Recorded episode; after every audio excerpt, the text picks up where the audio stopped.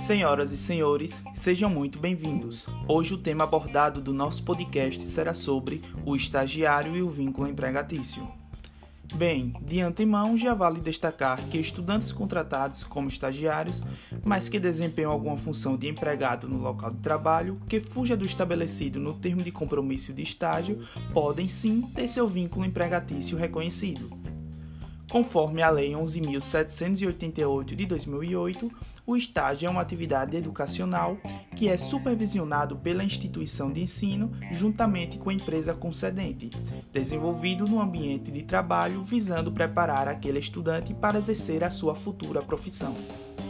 Visto isso, entendemos que esta modalidade de relação de trabalho tem como propósito o desenvolvimento educacional do estagiário, não devendo este ser submetido à carga horária e às demais atividades exercidas pelos empregadores ou funcionários do local em que estagia.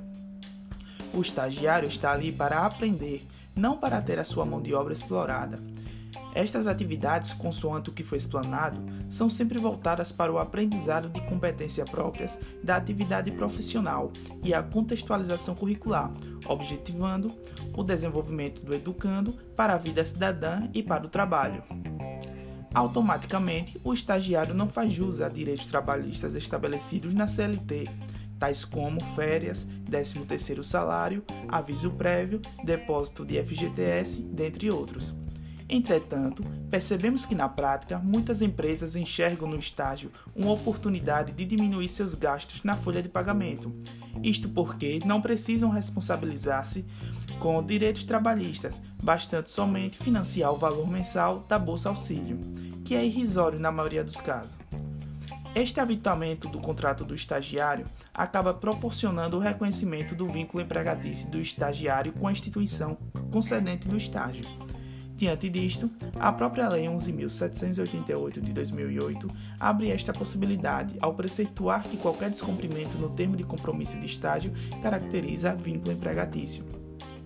Vale ressaltar que, para comprovar o vínculo empregatício, é necessário que os requisitos caracterizadores do emprego, que são pessoalidade, subordinação jurídica, onerosidade, não eventualidade e pessoa natural, estejam todos presentes Contudo, é importante frisar que, caso a parte concedente do estágio seja ente da administração pública direta ou indireta, não será possível o reconhecimento do vínculo empregatício, pois assim estabelece a nossa Constituição Federal. Bem, por hoje é só. Fiquem ligados que logo mais novos podcasts estarão disponíveis para vocês. Tchau!